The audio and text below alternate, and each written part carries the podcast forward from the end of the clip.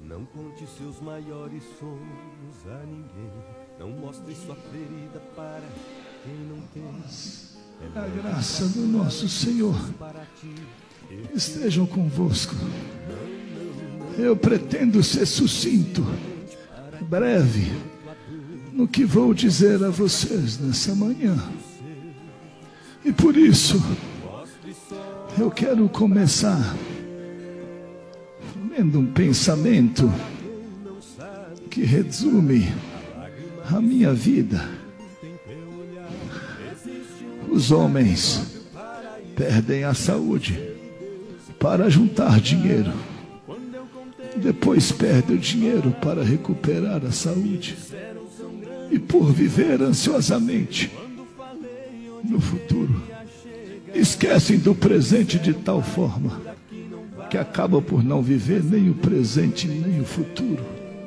Vivem como se nunca fosse morrer e morrem como se nunca tivesse vivido.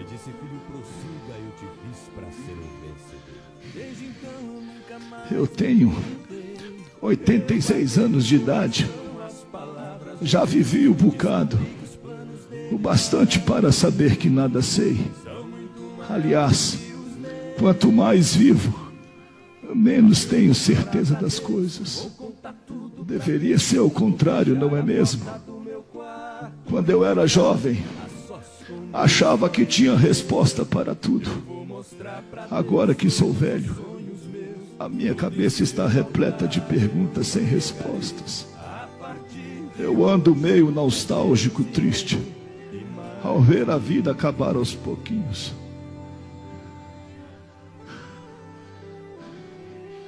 Por isso, essa minha palavra tem um sabor de saudade, que é o momento que tenta fugir da lembrança para acontecer, mas não acontece.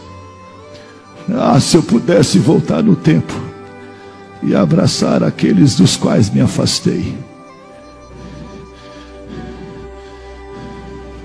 Essa minha palavra vem com gosto de adeus. Essa minha palavra vem com gosto de adeus, que é um tipo de até logo, aonde a gente se arrebenta todinho por dentro. Por que, que eu fui embora da minha casa sem ao menos dizer que amava os meus pais?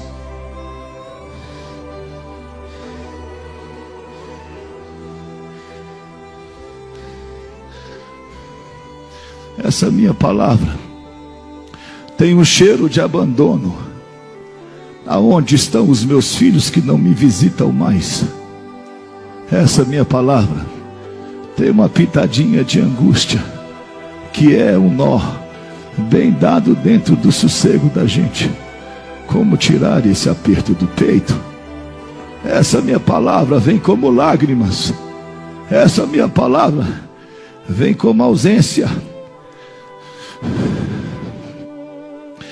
que é aquela falta bem presente no final da nossa vida, o que sobra, família e amigos.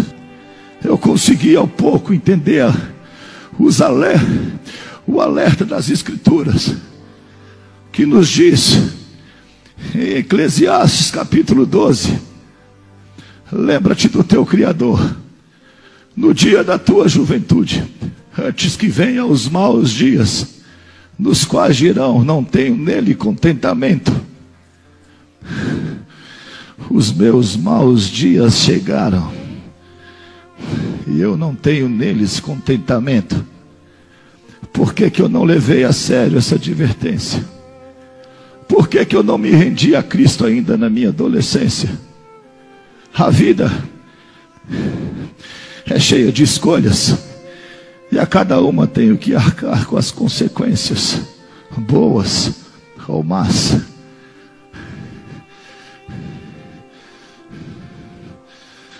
Hoje, Eu vivo só. Mas hoje eu sei o que é solidão. Hoje eu entendo o que é solidão. Solidão não é a falta de gente para conversar, passear ou namorar. Isso não é solidão. Isso é carência. Solidão não é o sentimento que experimentamos pela ausência de entes queridos que não podem mais voltar. Isso é saudade. Solidão não é o vazio de gente ao nosso lado. Isso é circunstância. Solidão é mais que isso. Solidão é quando nos perdemos de nós mesmos e procuramos em vão pela nossa alma. Mas vocês são mais ricos do que eu. Eu tenho muitas posses. Hoje, quando eu chegar diante de Deus, eu chego com as minhas mãos vazias. É por isso que vocês são mais ricos do que eu. Vocês têm a possibilidade, a oportunidade de fazer diferente. Hoje, a única coisa que eu tenho é só dinheiro. Só dinheiro.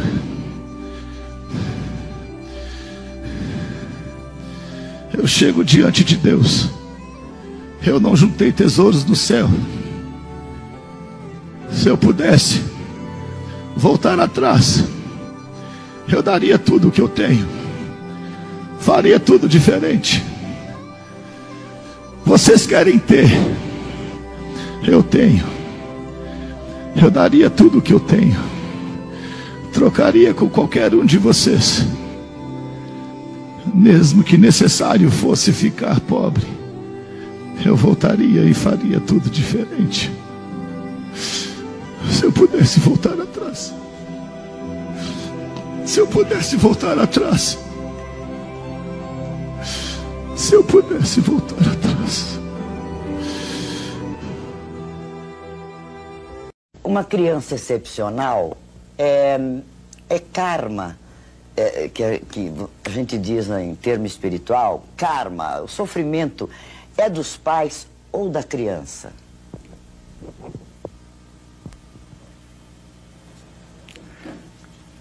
Nair, a criança excepcional sempre me impressionou pelo sofrimento de que ela é portadora não somente em se tratando dela mesma, mas também dos pais.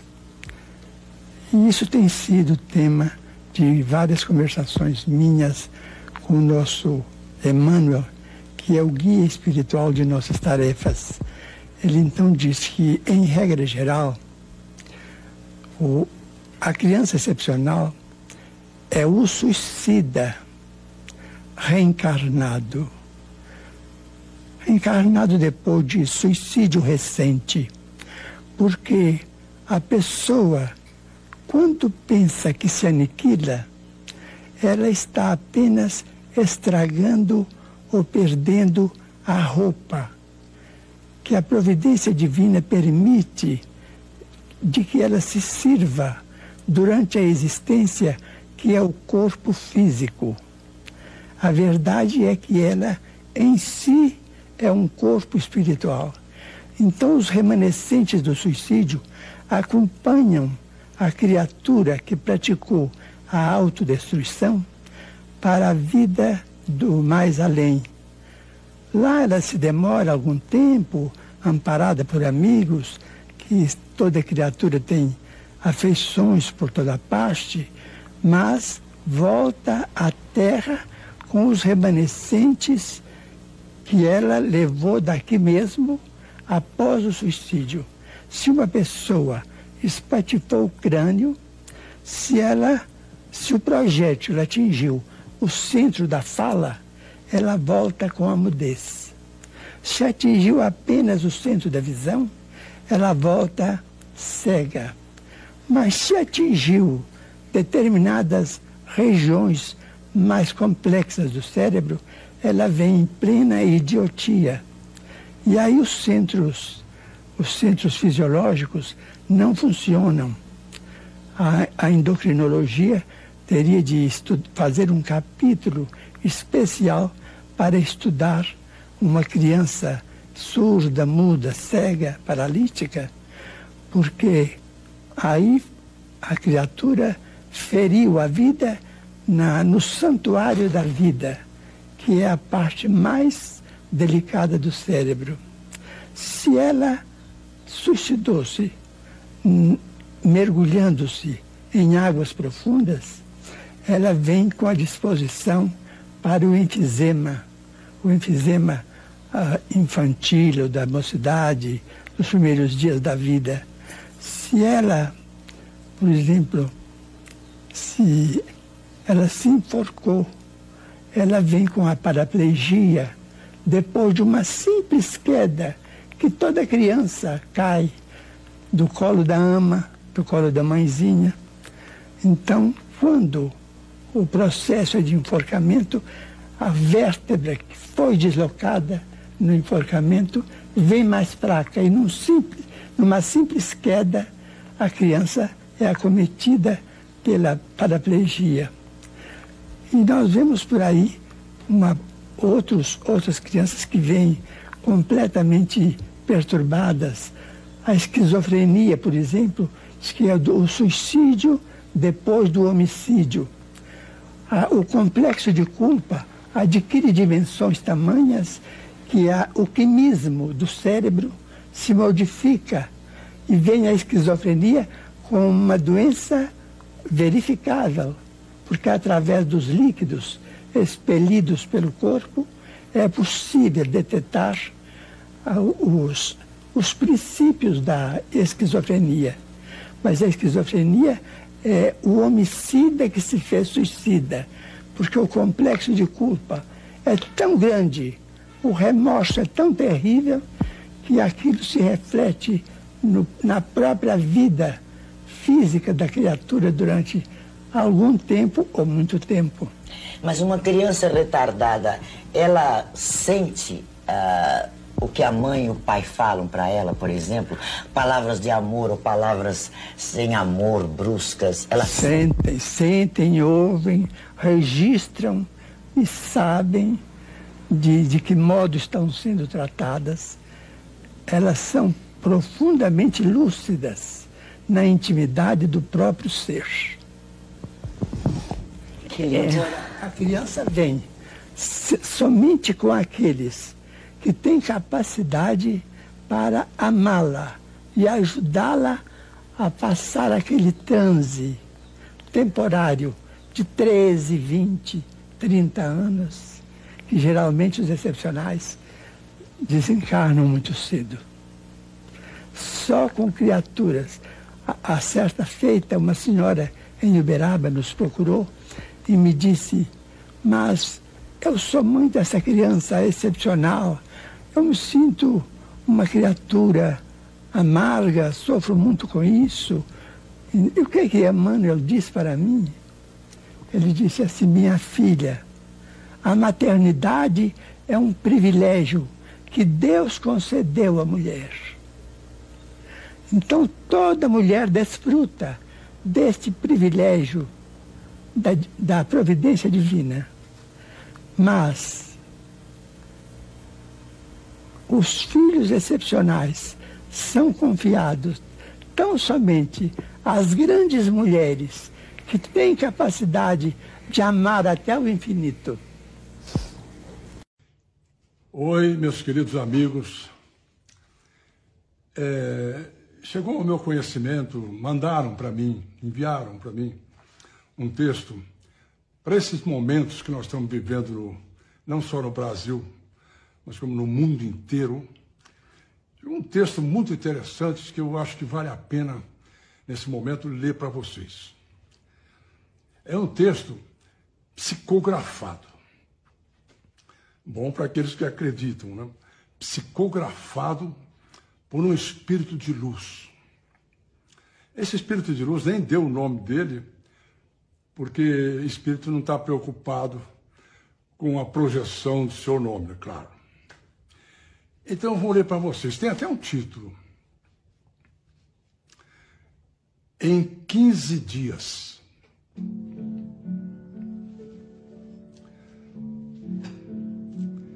Queridos irmãos da Terra,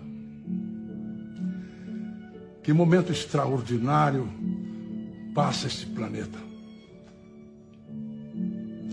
Em 15 dias, todas as nações do mundo se ajoelham perante o invisível.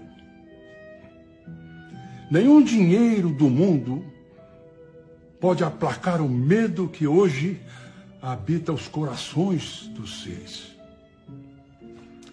A capital mundial do dinheiro finalmente descobre que não é possível comer e, res e respirar o ouro. A cidade de luz mergulhada nas trevas.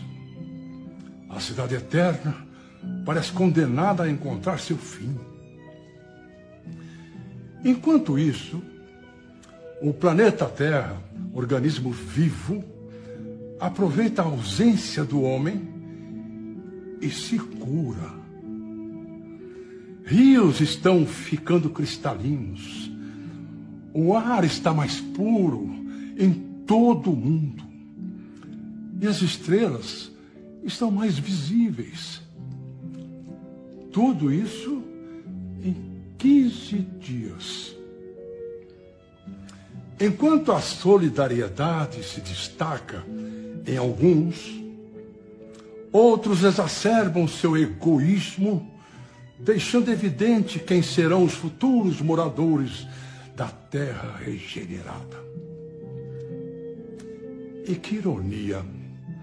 Esse vírus abençoado parece não atacar animais. O seu alvo é a espécie humana. Eu disse abençoado, né? Abençoado, sim. Pois nos foi ensinado que a dor é grande professora. E quantas lições podem ser aprendidas com essa situação? Sabemos que para o espírito na matéria é difícil ver as coisas com os olhos da alma. Mas creio o que acontece nesse momento é uma oportunidade única que outros orbes não tiveram. A guerra nuclear era o karma da raça humana. A autodestruição, o seu destino. Mas este planeta tão amado por Jesus recebeu a chance maravilhosa de ter um chamado diferente. Em vez de se autodestruírem para aprenderem a fraternidade, se afastarão uns dos outros para aprenderem na dor da solidão a importância do coletivo, a importância do coletivo sentirão na falta de contato humano a importância de um abraço. Os seus contatos virtuais não serão suficientes para aquecer seus corações. Dor, lágrima e sofrimento ainda serão sentidos nos próximos meses. Mas feliz daquele que entende esse momento sublime no mundo espiritual, seres elevadíssimos acompanham o momento com atenção e um amor infinito. É finalmente chegado a hora. É finalmente chegado a hora. A terra amada não será mais a mesma. Se pudessem ver o que vemos, veriam um espetáculo que está sendo a mudança vibratória do planeta. Que força tem a oração! que força tem o pensamento. Tudo em 15 dias. O que não será possível quando essa vibração for perene? É? E como é infinito o amor do Cristo. Ele está em cada coração, em cada oração, em cada pensamento. Como um pai que não abandona um filho. Que ser extraordinário com que um simples raio de seu olhar magnânimo seria capaz de ofuscar o próprio sol. E esse ser gigantesco olha para a terra com piedade e amor. Então, que motivo existe para se ter medo? É? O momento é de esperança o momento é de mudança. Mudança para uma nova era. É também é chegada a hora de espalhar a esperança. Esperança. Aqueles que têm consciência do atual momento está sendo Bem-vindos a um planeta regenerado. É isso aí.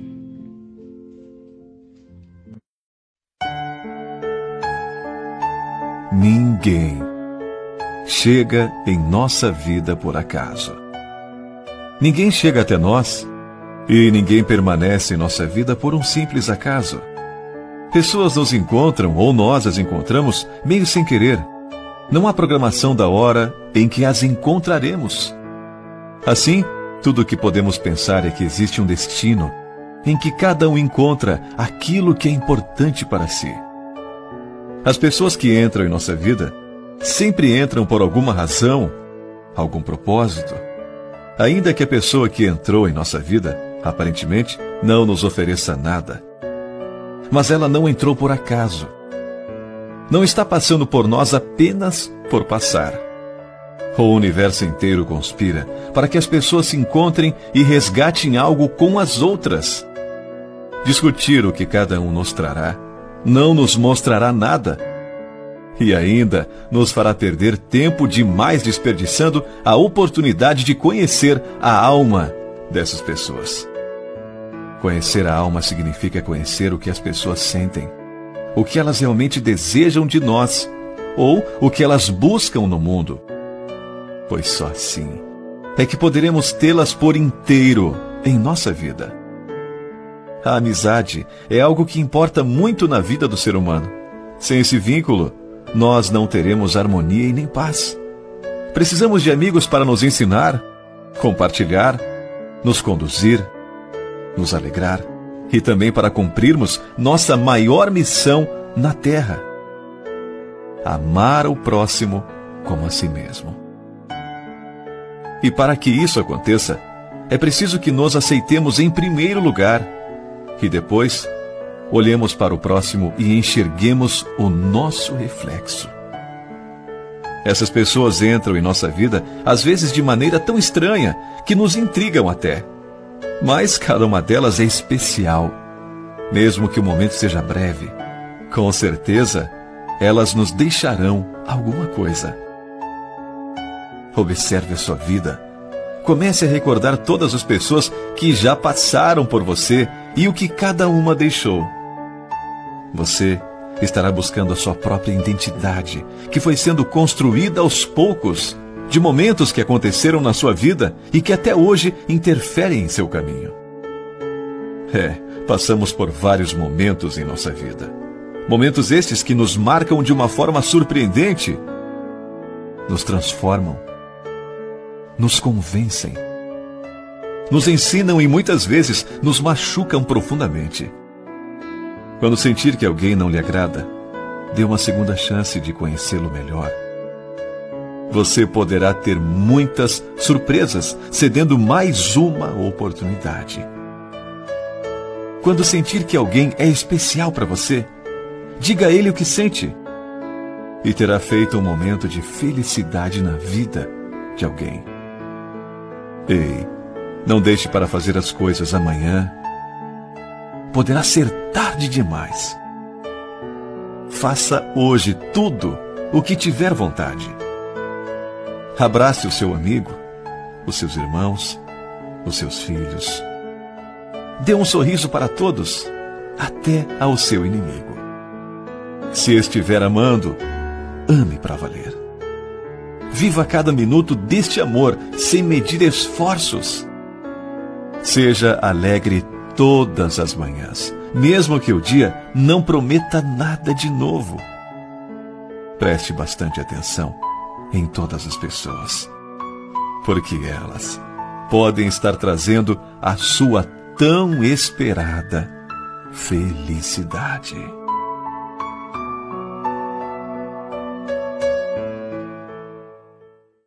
Uma criança excepcional é, é karma, é, que, que a gente diz em termo espiritual, karma, o sofrimento é dos pais ou da criança?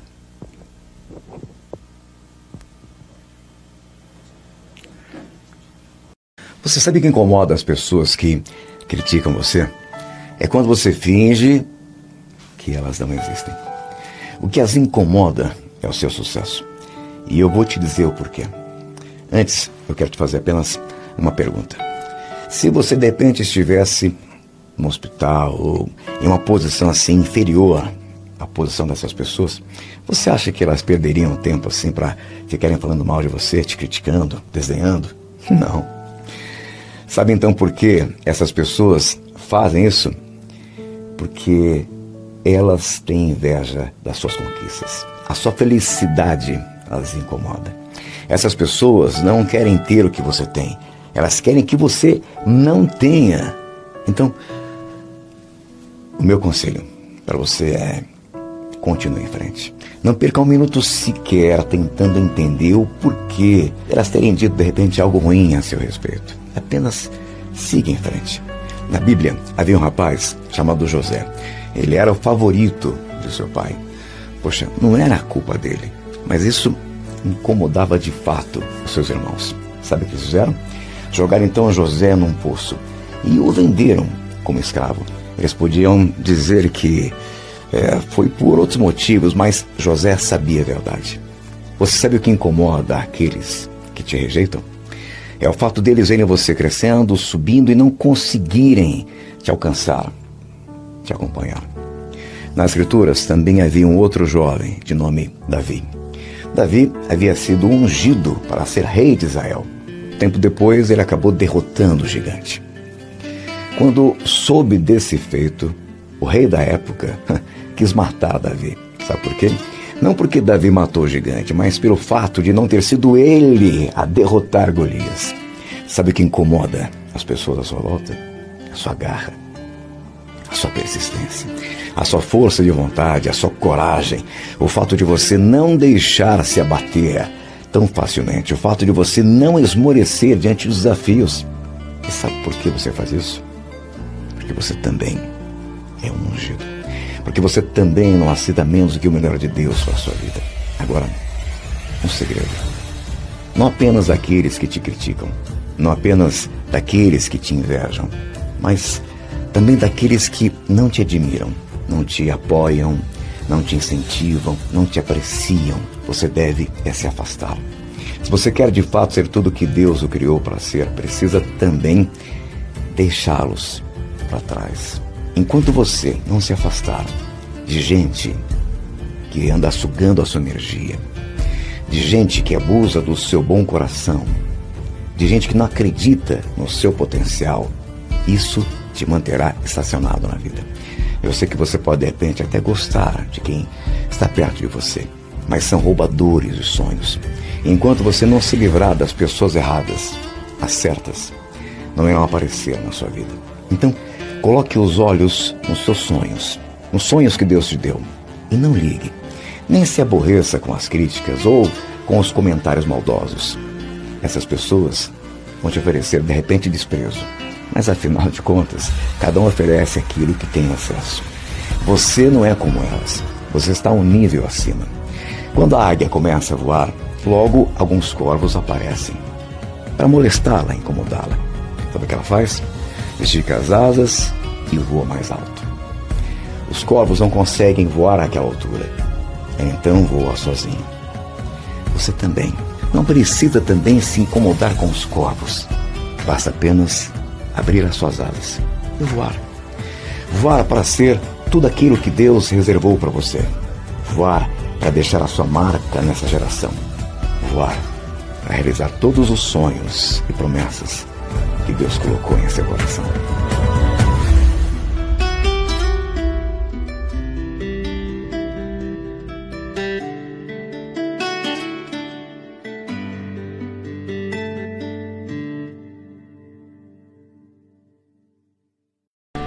Você morrer, não se preocupe. Não se preocupe com seu corpo, porque os seus parentes cuidarão do que for necessário.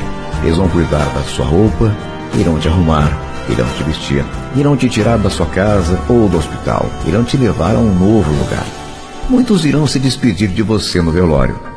Alguns irão cancelar compromissos.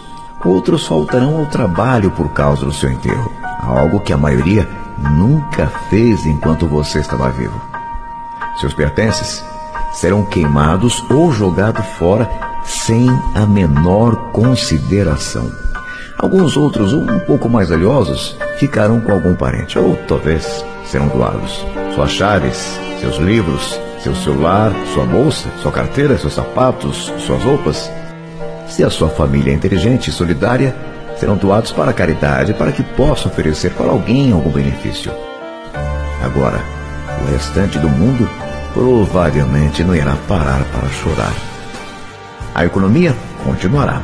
O seu trabalho, você será substituído por uma outra pessoa com as mesmas capacidades ou melhores que assumirá o seu cargo. Os seus bens ficarão com os seus herdeiros. E por mais que você tenha se esforçado, alguns irão te julgar e questionar você pelas escolhas que você fez. Em relação à sua morte, existirão certos tipos de comportamento. As pessoas que te conheciam apenas de vista dirão: coitado. Os seus amigos verdadeiros poderão chorar por duas, três horas, dois, três dias, mas logo voltarão a sorrir.